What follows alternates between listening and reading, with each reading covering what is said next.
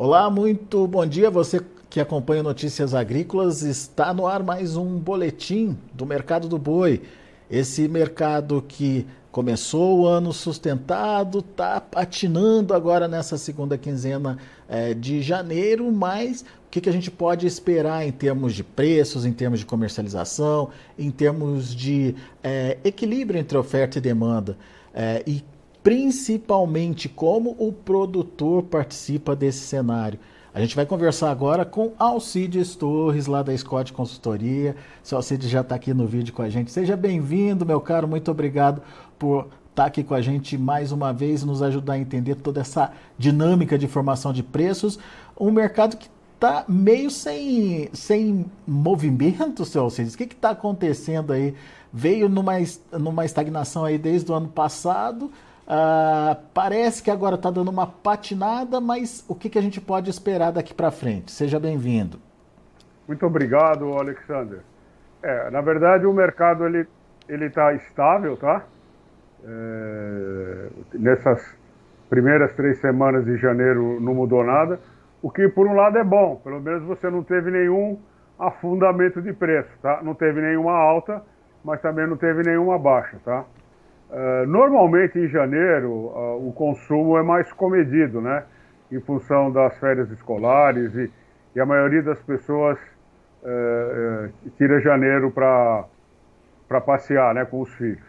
Então nós acreditamos que o mercado, a intensidade de negócio só muda a partir de, de fevereiro. Lembrando que em fevereiro a gente tem carnaval, né? Tem até uma, um sambinha que fala isso, né? Acho que é do Jorge Ben e, e, mas o mercado é, o mercado está preços estáveis para o boi, para a vaca e para a novilha gorda. Agora, seu Cides, essa, essa estabilidade se deu, é, como o senhor lembrou, a demanda é fraca, mas por conta de uma oferta que também não foi lá grandes coisas, né? Os frigoríficos é, conseguiram alongar as escalas, mas não dá para dizer que são escalas é, formidáveis aí, né? O que, que a gente pode esperar das, da oferta a partir de agora de fevereiro? É isso aí mesmo. Ah, você tem escala, mas é, não, é, é, não são escalas fabulosas, não, nem escalas plenas, tá?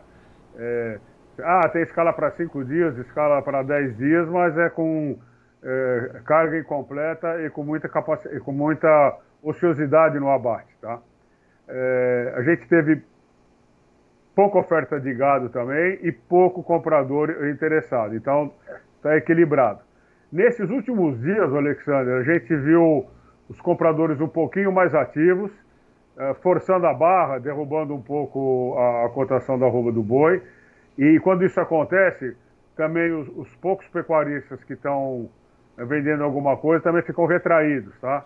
Porque, a, por exemplo, em São Paulo, a, a, o que estava na cabeça do pecuarista era boi a, a 245, de repente o cara oferece 240, e aí o cara fala, bom, então eu vou esperar mais um pouquinho para ver o que, que eu faço, tá? Então o mercado ainda está sendo testado, tanto pelos vendedores como pelos compradores. Mas qual é a possibilidade de se incrementar um novo patamar de preço, na sua opinião, Salcides?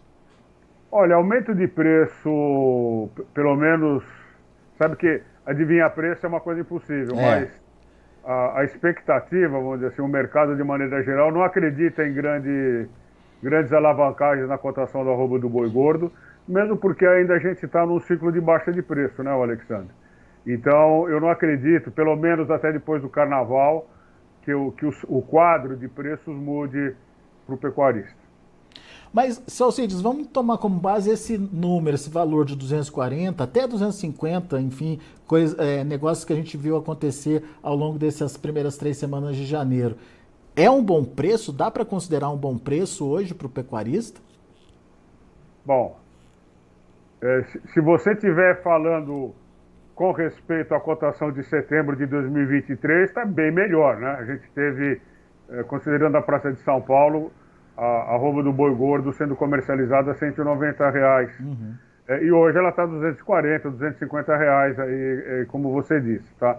Nesse nível, com os custos uh, vigentes, o negócio é viável, tá? É, e é justamente por isso que parou por aí, tá?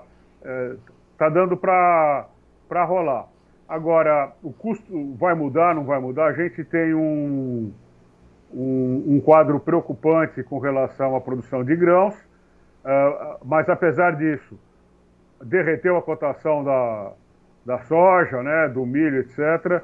Então a gente tem uma perspectiva eh, de, de, de, de, custos menores esse ano, tá? Se bem que o bezerro, que ah, o bezerro, os bovinos de reposição que compõem o custo, eles, eles estão acompanhando essa oscilação do boi, do boi gordo. Uh, ainda é, dá tempo de, de repor o rebanho, mas o melhor momento passou e aconteceu ano passado.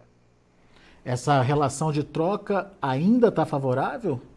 Mesmo... Ah, sim, é, favorável porque a tendência, vamos dizer, a gente está desenhando um cenário de, de estabilidade, tá? É, a gente deve ter ainda uma depressão de preço. Isso tudo que eu estou falando vale só para hoje, tá? Porque o mercado tem a sua, a sua volatilidade grande ultimamente. Então a gente está em plena estação de monta, é, vai ter um descarte de fêmea intensificado ali para maio, abril, é, e aí você tem no segundo semestre alta de preço. Então, considerando essa possível elevação da cotação da roupa do boi gordo no segundo semestre, é melhor fazer posição hoje, né, Alexandre? Não, não, só entendendo, não tem perspectiva então de melhora de preço para pelo menos agora nesse primeiro semestre, Alcides? Fica para o segundo semestre? Eu acho que sim, tá? Porque a... não tem nenhum fato novo uh, que leve a, a, a, uma escassez de, de oferta e nenhum fato novo que leve ao aumento do poder aquisitivo da população no mercado interno. Tá? A exportação, nós acreditamos que a gente de, de, deva ter um ano bom, mas a gente também, no caso da exportação, a gente está já diante de outro, de outro cenário. Tá? Uh, há dois, três anos, a cotação da arroba uh, para o boi China estava 6 mil, 6.500 dólares hoje está em torno de 4.500, 4.600 dólares. Tá? Uhum. Esse é o quadro vigente. Tá? E a exportação está indo muito bem nesses, é, nesses é, 20, 25 dias aí de, de janeiro. A gente está batendo recorde de exportação, o volume está muito forte e, em função disso, o faturamento, o faturamento dos exportadores aumentou. Tá? Embora a cotação da, da tonelada de carne exportado esteja menor. O que, que faz o senhor acreditar que o segundo semestre vai ser diferente? É porque é entre safra do capim, né, o Alexandre? Então a gente, apesar da. Tem algumas regiões do país onde o clima uh, uh, prejudicou as pastagens também, então isso deve demorar um pouquinho para a safra pegar nessas regiões, mas tem regiões que choveu muito bem, então a gente já está. O capim já está deve estar no seu ápice de exuberância em fevereiro. Uh, e no segundo semestre você tem escassez de pastagem e, e, o preço deve subir. Vai depender do tamanho, né, do, do tempo dessa entre safra. O ano passado foi terrível. A, a, a safra foi até é, setembro. É, tá? é verdade. E com, com os próprios frigoríficos se preparando para ela, né, Celcides? Uma mudança um pouquinho daquele cenário tradicional que a gente costuma ver, né? É, olha, ah, foi 2023 foi um ano inusitado, tá? Nem os compradores de boi acreditavam que a oferta seria tão grande, uhum. tá? Uh, o, o, mercado interno foi incapaz de, de, de, de, absorver toda a produção. A gente teve problema até de câmara fria. Câmaras frias lotadas, pessoal alugando container refrigerado para guardar carne. É. E aí o preço afundou de vez, né? Foi lá para as profundezas abissais. Isso não deve acontecer esse ano, tá? A gente ainda vai ter oferta de fêmea tudo, mas num, o, o, eu acredito, né? Eh, espero estar certo, que o pior com relação à cotação da roupa do boi ficou para trás, tá? Mas ainda não é um ano de, de escassez de oferta, não.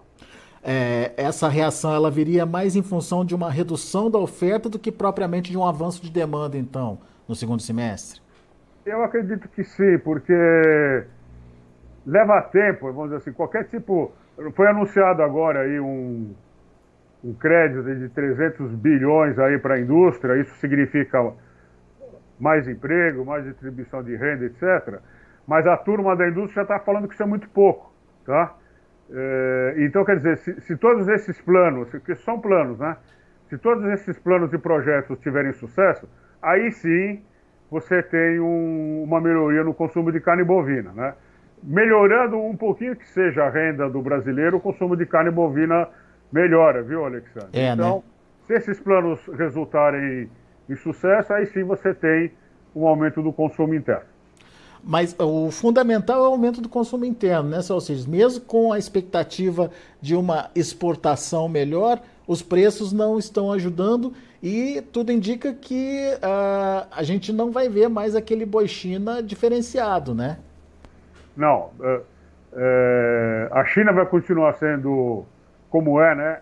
Muito importante para agro, a agropecuária brasileira ela, ela é uma grande importadora de alimentos e o Brasil é um grande produtor de alimentos. Então, a gente literalmente juntou a fome com a vontade de comer aí, tá? Então a gente produz comida e eles estão consumindo essa comida. Não só, não só os chineses, mas todo o planeta, que os chineses compram em grande escala, tá?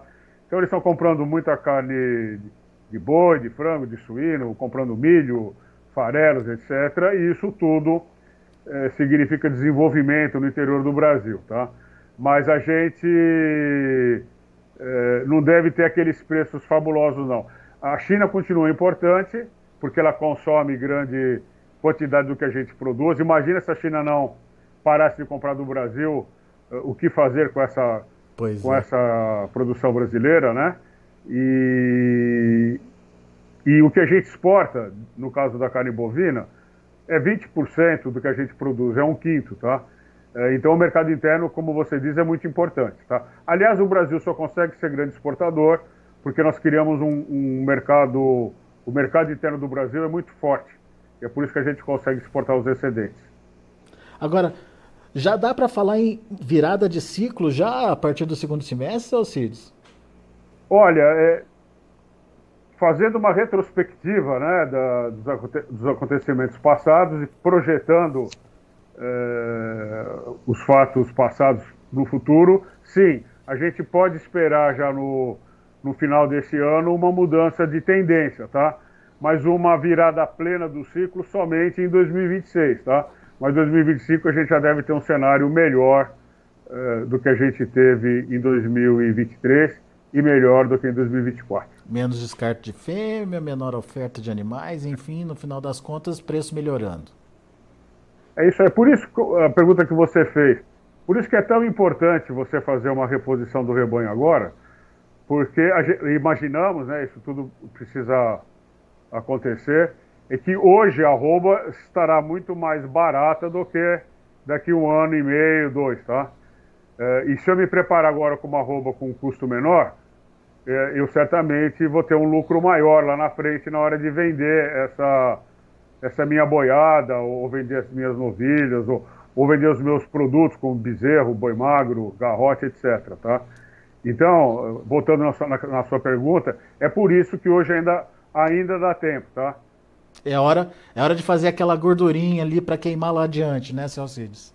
É, é fácil falar, precisa ver se o o pecuarista tem dinheiro para fazer isso agora, né? É, isso é verdade. Isso é verdade.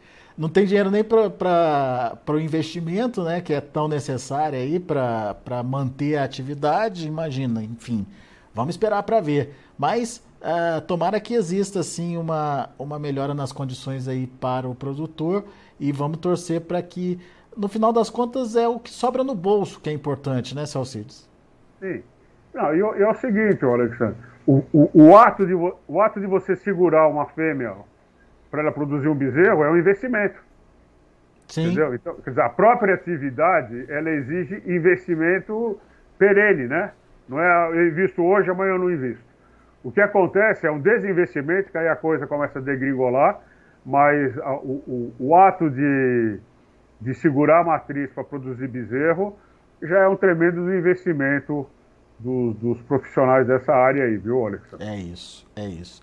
Seu Cides, para a gente terminar, o seu recado para o pecuarista, ou o seu conselho, enfim, é, o que fazer diante é, dessa expectativa para esse ano? Bom, é, a gente imagina um mercado mais tranquilo, né?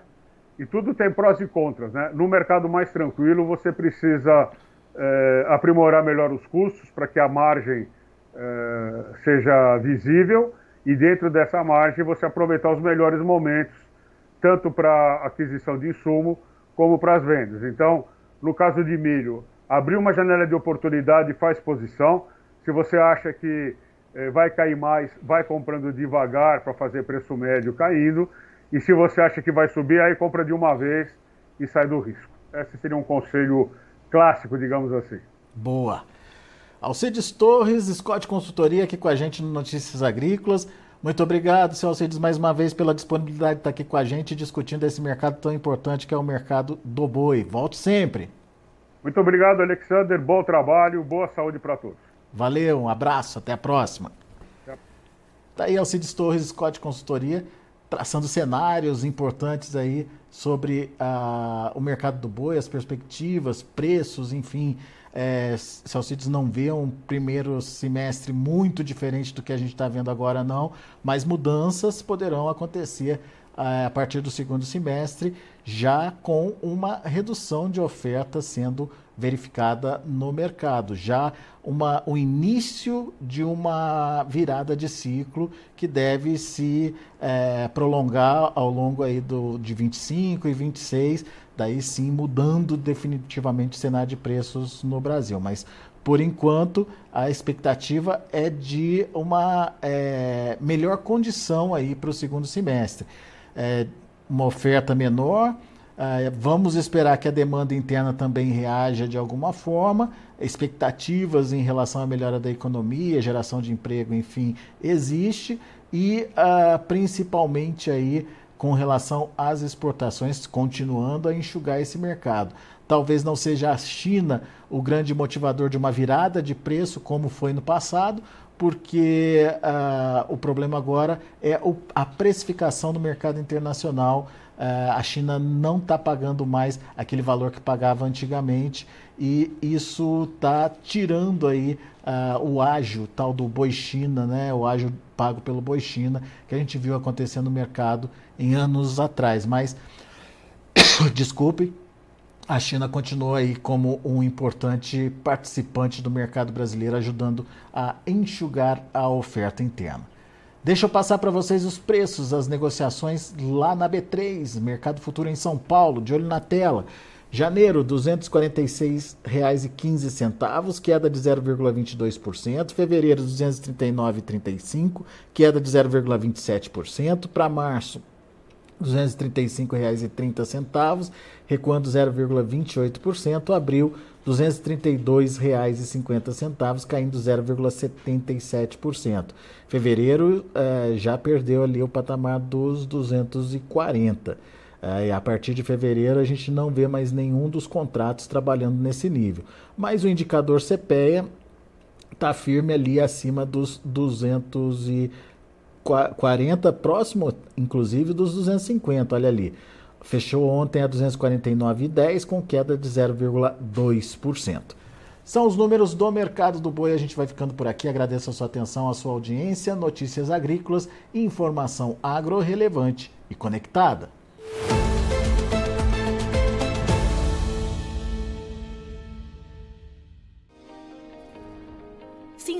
Nossas mídias sociais no Facebook Notícias Agrícolas, no Instagram arroba Notícias Agrícolas e no nosso Twitter arroba Notiagre. E para não perder nenhum vídeo, não se esqueça de nos acompanhar no YouTube e na Twitch Notícias Agrícolas Oficial.